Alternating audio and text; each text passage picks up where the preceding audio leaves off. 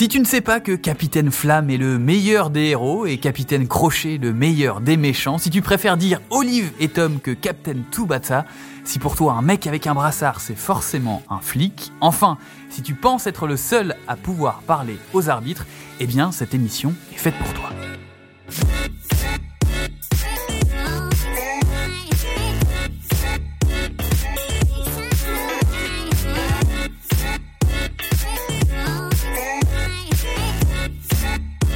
Bonjour, je suis Pierre Desmarais, bienvenue dans Rond Central. Pendant une demi-heure et accompagné d'un observateur et d'un acteur de la Ligue 1 Conforama, je vous donne les clés pour comprendre l'univers et le patrimoine du championnat de France. Qui n'a jamais rêvé de soulever la coupe en premier, de papoter avec le, corps arbitral ou encore de, porter le, très convoité brassard? Nous allons aujourd'hui parler de cette fonction importantissime dans une équipe, celle de capitaine, et qui mieux qu'un capitaine de l'OM et du PSG, euh, pour dévoiler tous les secrets qu'implique cette fonction. Notre invité est le seul homme à avoir opté pour la coupe à la brosse alors qu'il n'était ni pompier ni militaire. Il se dit d'ailleurs que ce défenseur central à la retraite s'est fait tatouer un, brassard sur le biceps. En tout cas, notre invité a eu le, privilège d'évoluer aux côtés de, joueurs de, classe mondiale, on va le dire, hein, comme Rivaldo, Luis Figo ou encore Talal El Karkouri, un défenseur qui a joué en Ligue des Champions avec le PSG avant euh, l'arrivée des, Qataris, euh, passé par Lens, Barcelone, Paris, Marseille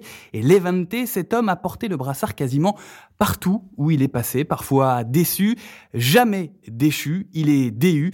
Bienvenue Frédéric DU et merci d'avoir accepté l'invitation de Rond Central. Merci à vous pour cette invitation. Avec nous aujourd'hui pour se glisser dans la peau d'un capitaine de Ligue 1 Conforama, une femme, et c'est un peu la Pascal Clark version sport, puisqu'elle est la voix si envoûtante du vestiaire sur RMC Sport. Sarah Menaille, merci de nous accompagner pour cette émission sur les grands capitaines de la Ligue 1 Conforama. Bonjour Pierre, merci à vous. Euh, Sarah, je crois que vous, vous y connaissez pas mal en, en capitana. Hein je ne sais pas si je m'y connais pas mal, mais un capitaine, c'est euh, pour moi en tout cas un symbole, euh, un symbole fort. C'est celui qui a un rôle déterminant. Dans une vie de groupe, un capitaine, c'est d'abord celui qui accepte de s'engager pour le collectif, d'être euh, disponible. Un brassard, ça se mérite, ça implique des responsabilités, des devoirs, sur et en dehors du terrain. Pour moi, un capitaine, c'est ça. C'est un guide. C'est celui qui tire l'équipe vers le haut, qui tire la quintessence du talent de ses coéquipiers au service d'une cause collective. C'est un leader naturel. Pour moi, un capitaine, c'est celui qui remobilise les siens dans les moments difficiles. C'est le relais du coach, bien sûr, le relais de l'arbitre aussi, on en parlera, j'imagine, mais c'est d'abord celui qui soutient euh, ses coéquipiers, c'est euh, la gestion des conflits, c'est un médiateur entre supporters et, et équipe, c'est le relais euh, entre l'équipe aussi et ses dirigeants. C'est un peu le garant de l'équilibre social et de l'équité pour moi dans un vestiaire, un capitaine. C'est le ciment d'une équipe. C'est un homme qui doit savoir gérer les remplaçants, leurs frustrations. C'est un homme qui doit apporter quelque chose à un groupe, une ambiance agréable, un climat. Pour moi, c'est ça un capitaine, c'est un vrai symbole. Ça se mérite, c'est un homme de caractère, qui ne veut pas dire forcément grande gueule, mais euh, c'est pas forcément le plus bavard. Mais lorsqu'il s'exprime, on l'écoute, en tout cas, et sa parole pèse dans le vestiaire. Ça veut dire quoi être un, capitaine, Frédéric? Ça veut dire être au service d'un groupe, euh, essayer de fédérer ce groupe par rapport à un projet, euh, être le, lien de l'entraîneur vis-à-vis de, son groupe, et puis essayer d'atteindre un, objectif commun, parce que dans un sport collectif, on a, on a certes des objectifs personnels, mais surtout un objectif commun. Est-ce que tu te souviens de la, première fois où, tu as porté ce, brassard de capitaine? Est-ce que c'est un moment qui est resté euh, gravé dans, ta carrière? Alors la première fois que j'ai euh, porté effectivement ce brassard de capitaine, c'était dans des sections de jeunes. Et euh, mon premier trophée soulevé en tant que capitaine a été la, la Coupe Gambardella avec le Racing Club de Lens. Donc ça veut certainement dire qu'à cette époque-là déjà mon entraîneur, Patrice Berg, décelait en moi un certain leadership qui s'est après euh, confirmé parce que effectivement dans les clubs dans, les, dans lesquels je suis passé, j'ai porté le brassard de capitaine à trois reprises. Est-ce que ce sont des, qualités que toi tu, portais euh, ou que tu avais l'impression d'avoir en toi euh, plus plus jeune, on va dire, ou c'est un truc qui t'est tombé dessus? Je sais pas si c'est moi qui sera le mieux placé pour en parler, mais c'est vrai que dans ma personnalité, il y a toujours eu un petit peu euh, cette prise de pouvoir euh, sur euh, sur sur certaines choses.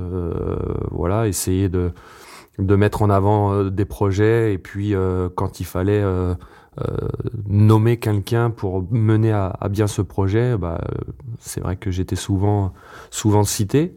Et, pour toi, Sarah, être capitaine, ça passe forcément par euh, l'inné ou est-ce que, euh, comme le, disait et le soulignait euh, Frédéric, on peut devenir capitaine par la, par la force des choses?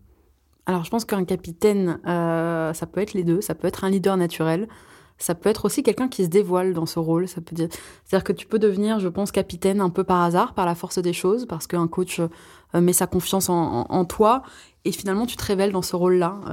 je pense qu'il y a des capitaines qui ne qui ont eu une toute autre carrière parce que justement, ils ont porté ce brassard et que ça les a changés quelque part. Tu as des exemples en, tête justement de ces, capitaines qui sont devenus, euh, euh, par la force des choses, par la force de leur, de leur réussite sur le terrain, à s'imposer comme des, euh, comme des leaders dans, dans le vestiaire? Loïc Perrin. Loïc Perrin, je pense que c'est un bon exemple de guide sur le terrain. C'est quelqu'un qui élève ses partenaires et qui leur permet, je, trouve, sur le terrain, de par son aura et, parce qu'il a une histoire bien sûr avec ses verts, parce qu'il incarne vraiment ce club, il incarne les valeurs de la Saint-Etienne et je pense que il, tire vraiment le, meilleur de ses coéquipiers et il arrive à, il s'est révélé, je trouve, dans ce dans, ce rôle. On décèle en la personnalité euh, d'un joueur, d'un individu, euh, des qualités pour mener un groupe, pour faire passer un message. Et euh, peu importe le rôle du joueur dans ce groupe, ou son âge. Mais j'ai un exemple euh, type qui est Mamadou Sakho, qui a été capitaine au Paris Saint-Germain à 17 ans. Donc ça veut dire que malgré le jeune âge euh, de ce joueur, euh, il a une personnalité forte et puis malgré son jeune âge, il arrive à faire passer un message aux plus anciens. Donc c'est une force dans sa propre personnalité. Alors, tu en as parlé, Mamadou Sakho a été euh, capitaine à, 17 ans, mettant notamment Sylvain Armand sur, sur le banc. Mais toi aussi, tu as été euh, capitaine assez jeune. Et à l'époque, à Lens, il y avait des joueurs comme Sikora ou Alem. Alors, est-ce qu'on est un capitaine euh, crédible, écouté et respecté quand on a cet âge-là face à, des joueurs de, ce calibre? Pour avoir cette responsabilité, pour moi, il n'y a pas d'âge. C'est-à-dire que c'est un choix réalisé par l'entraîneur et, et son staff. Euh, si cet entraîneur a pris la décision de, de promouvoir telle ou telle personne au titre de capitana, euh, c'est parce que en cette personne, il voit un leadership et il voit euh, que ce joueur est en capacité à faire passer un message qui sera le sien, mais qui sera à faire passer sur le terrain. Parce qu'on sait très bien que les joueurs, une fois qu'ils sont sur le terrain, n'ont pas forcément cette écoute euh, et puis ils n'ont pas la possibilité d'entendre tous les messages que essaye de faire passer leur entraîneur. Donc c'est le, joueur en question qui va être le, relais de, de celui-ci peut-être d'autres qualités qui vont avec euh, celle de, de, de capitaine, euh, notamment celle peut-être technique euh, ou euh, même dans, dans l'effort, dans le combat. Est-ce qu'il faut recueillir au moins une de ces deux qualités pour être un, un bon capitaine, être euh, un leader technique ou un, un leader dans, dans l'effort, dans l'énergie dépensée sur le terrain? Alors leader technique, je sais pas parce que bon la technique n'a pas été forcément l'aspect prioritaire de mon jeu. Donc euh, mais non, mais ce que je veux dire par là, c'est surtout que c'est un état d'esprit être capitaine, c'est-à-dire que il faut être euh, quelque part irréprochable dans son attitude, dans son comportement. Euh, il faut euh, démontrer à l'ensemble de ses partenaires que on a l'ambition d'aller chercher l'objectif qu'on s'est fixé et par ça, c'est par le biais de ses performances. Alors, on n'est pas toujours performant, bien entendu, mais au, moins démontrer la qualité de la volonté qu'on peut avoir pour arriver à ses fins. En préparant l'émission, on a remarqué aussi que le, poste le, plus représenté, et euh, Frédéric en, est l'exemple le plus probant parmi les, capitaines, en, tout cas de, Ligue 1 Conforama, c'est souvent le, le poste de défenseur. Pourquoi est-ce qu'on a plus de chances d'être capitaine quand on est défenseur, Sarah? Je pense que c'est parce que euh, c'est un poste clé. Euh, dans le sens où, euh, de par la position déjà sur le terrain, on voit tout. On, a vraiment la vision. C'est pour ça que parfois aussi on le donne aux au, gardiens. On a une vision du jeu qui est différente, je pense, de ceux qui sont devant. On est peut-être moins individualiste aussi lorsqu'on est défenseur, parce que forcément, on se bat pour le collectif. Là, pour le coup, vraiment, on se bat pour le groupe et, et on défend ensemble, à deux, à trois ou à quatre, pour tout le monde. Euh, le buteur, l'attaquant, euh, le numéro 10, il va un peu plus jouer son, sa partition de, soliste sans forcément se battre pour l'intérêt euh, commun. Il va vouloir marquer son but, il va vouloir se, se, montrer, se mettre en lumière. Le défenseur, il est là aussi pour haranguer ses partenaires. Il est là pour les engueuler quand il le faut. Il est là pour remotiver tout le monde quand il sent que il le voit bien, quand il sent que s'ils sont démotivés euh, au milieu, quand il sent que derrière euh, c'est latéraux ou c'est c'est pour ça que le, souvent c'est souvent des centraux d'ailleurs, c'est souvent des défenseurs qui sont qui sont dans l'axe parce que ils voient bien leurs partenaires sur les côtés, ils sont là pour les haranguer, pour les, pour les motiver. Et je pense que c'est un poste clé pour, pour avoir ce brassard-là. Ouais. Il y a une partie vraiment aussi intéressante hein, dans, dans, le rôle du capitaine. Et là, on va s'éloigner peut-être un, peu du terrain. C'est la, c'est la gestion du, du quotidien, notamment les, les, rapports avec le coach, le président et évidemment les, les, autres joueurs. Comment on se situe par rapport à, à tous ces acteurs-là? Et est-ce que paradoxalement, on peut se retrouver un peu isolé dans cette fonction de capitaine? Ah oui, ça peut arriver. Ça peut arriver parce que pour deux choses. La première, euh, vous avez toujours un, dans un groupe de joueurs d'une équipe de foot, vous avez en général entre 22 et 28, voire même 30 joueurs. Donc vous avez euh, une équipe qui, euh, quoi, des joueurs qui partent comme titulaires à part entière. Et puis vous avez des joueurs qui, qui sont plus des réservistes. Et puis vous, vous avez ceux qui viennent compléter l'effectif. Et donc de trouver un discours commun pour l'ensemble de ces joueurs-là, c'est compliqué. Donc il, faut réussir à fédérer et puis euh, d'avoir un discours qui, soit juste vis-à-vis de tout le monde. Et c'est ça la grande complexité du rôle du capitaine. Parce que, vous allez avoir des joueurs qui vont être en accord complet avec le discours de l'entraîneur, et puis vous, vous, avez ceux qui vont être en désaccord complet. Donc essayez de dire à ces joueurs-là qui sont en désaccord, euh, t'as ton rôle à jouer à un moment donné, sois patient, euh, et bah, tout ce rituel qu'on peut avoir avec un joueur qui joue moins. Donc euh, c'est un rôle qui, qui est des fois perplexe, mais euh, qui, euh, qui est tout aussi intéressant parce que quand on y arrive, eh ben voilà, on trouvait la considération pour le joueur pour qu'il fasse partie intégrante du projet. Comment est-ce que c'est essayé toi de, de t'y prendre justement, à essayer de, de remobiliser ces joueurs qui étaient peut-être mis de côté par, par l'entraîneur? Des mots simples, une attention, euh, et puis comme je vous dis, organiser des, un dîner. Euh, ouais, mais pas, pas, forcément ça. C'est toujours qu'ils se sentent considérés, euh, qu'ils se sentent faire partie intégrante du projet, et pas dire non, mais bon, moi je vais jouer un ou deux matchs dans l'année, donc je fais pas partie de l'équipe. Si, parce que le jour où tu seras amené à jouer, que tu vas remplacer quelqu'un qui, euh, oui, euh, est un titulaire indiscutable, bah peut-être que la prestation que tu auras nous permettra de gagner les trois points de la victoire. Comment était ta, ta relation avec euh, Gervais Martel ou encore Daniel Leclerc l'année où vous devenez champion avec Lens en, en 98 Comment tu, tu qualifierais cette relation avec eux? Je pense que tous les joueurs qui sont passés par le Racing Club de Lens Gervais a toujours considéré ces joueurs-là comme ses propres enfants. Parce que voilà, c'était quelqu'un de, de, protecteur et euh, il aimait tellement son club qu'il en aimait euh, énormément ses joueurs. Après, Daniel Leclerc, moi j'ai eu une, une, relation vraiment particulière avec lui parce que euh, malgré notre différence d'âge, je, je, voyais en lui des traits de caractère et de personnalité qui étaient euh, euh, sim similaires aux miens. Donc, euh, quand, quand il me parlait, euh, j'avais l'impression de d'être en phase. Ouais, d'être en phase et puis euh, de que que c'était des propos que moi je pouvais tenir. Parce que voilà, parce que on était des compétiteurs, on était tous les deux des gagneurs et discrets, mais en même temps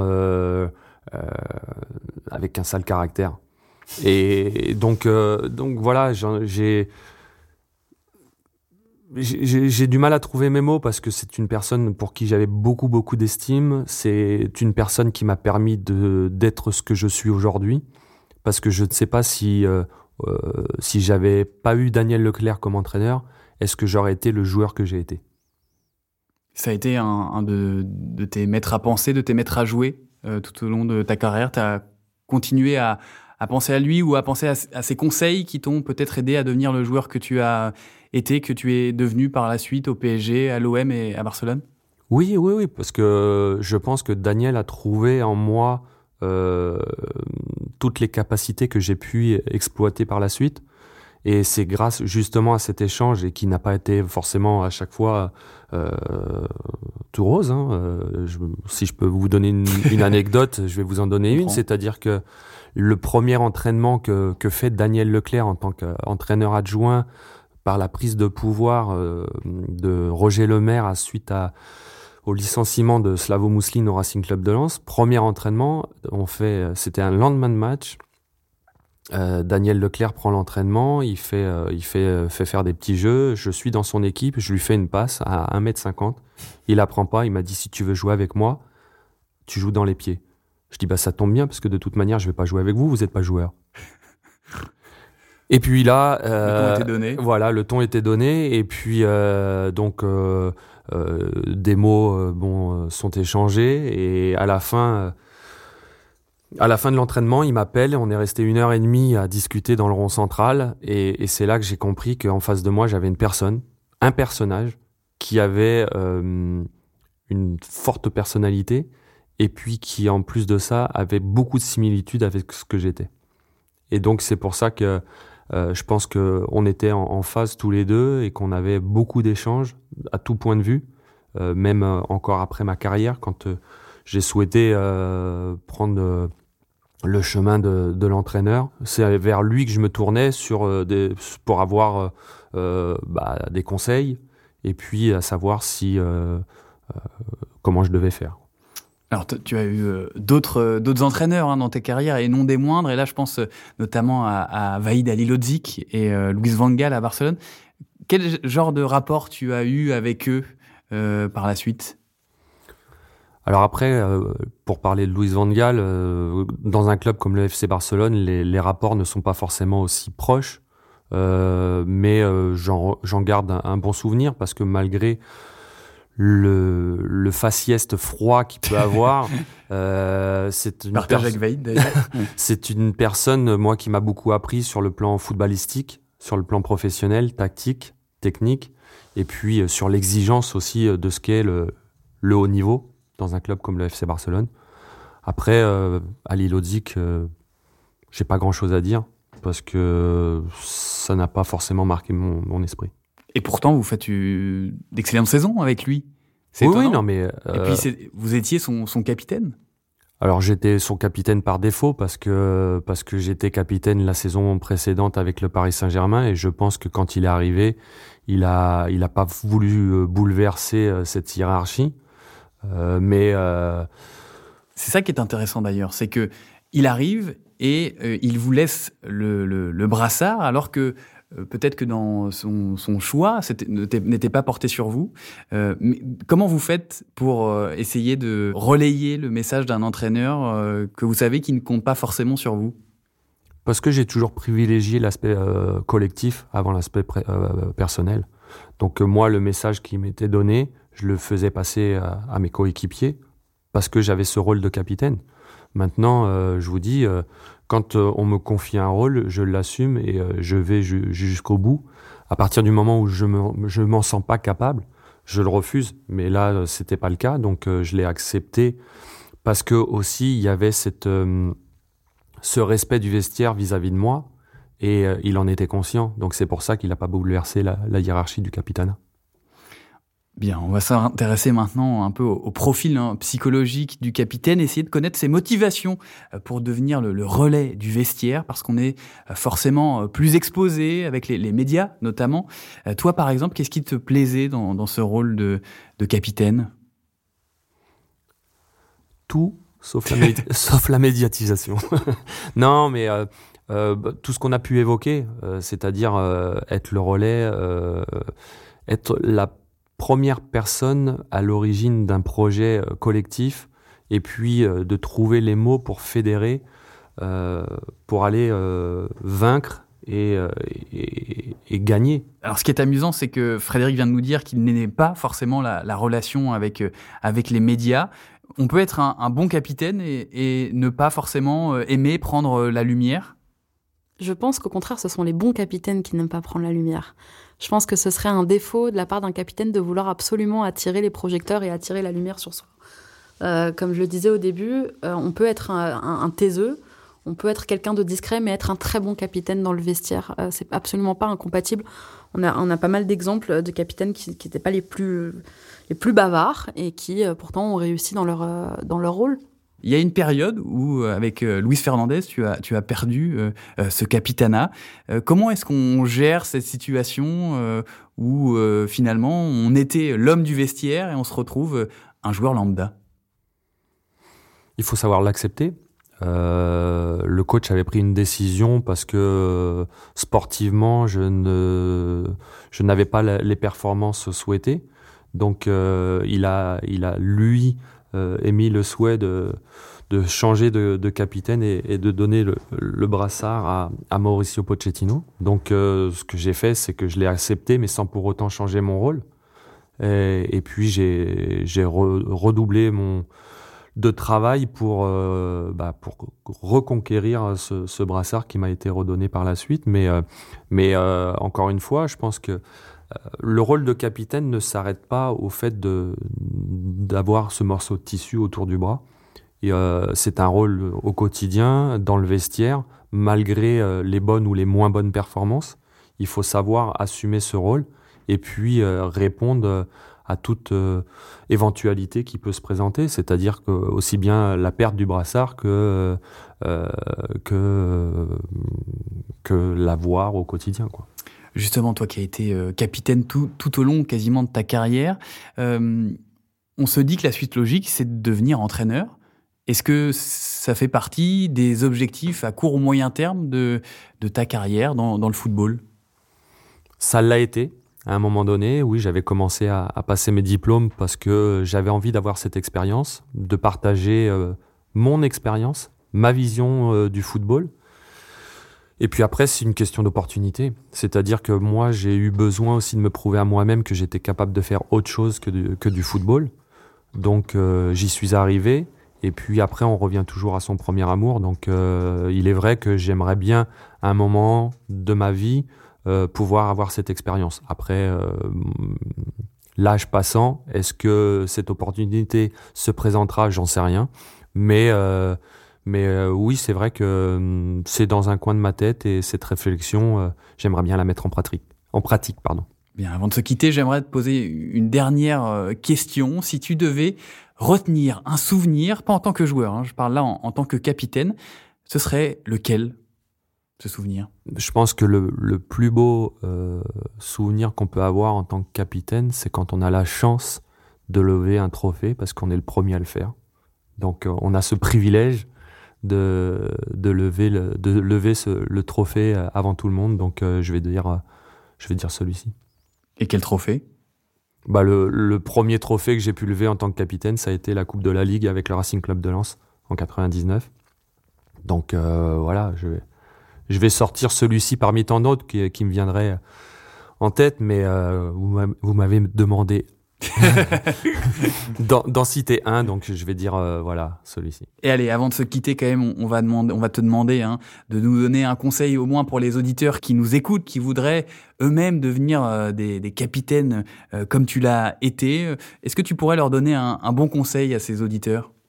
Oh là là, je sais pas si ça sera de bons conseils, mais euh, non, mais simplement euh, à partir du moment où on, a cette euh, responsabilité qui est quand même forte, c'est de d'assumer, d'assumer ses faits et gestes, et puis de privilégier. Je pense que c'est la meilleure des choses, c'est de privilégier l'aspect collectif, parce que quand on est nommé capitaine d'un groupe, euh, on doit penser d'abord au collectif avant de penser à l'individualisme. Bien, merci beaucoup Frédéric DU. Merci Sarah Menaille d'avoir été avec nous pour ce podcast sur les capitaines de la Ligue 1 Conforama. Merci Pierre, merci Fred, merci beaucoup de votre invitation. On se retrouve très vite pour un nouvel épisode de Rond Central. Merci à vous.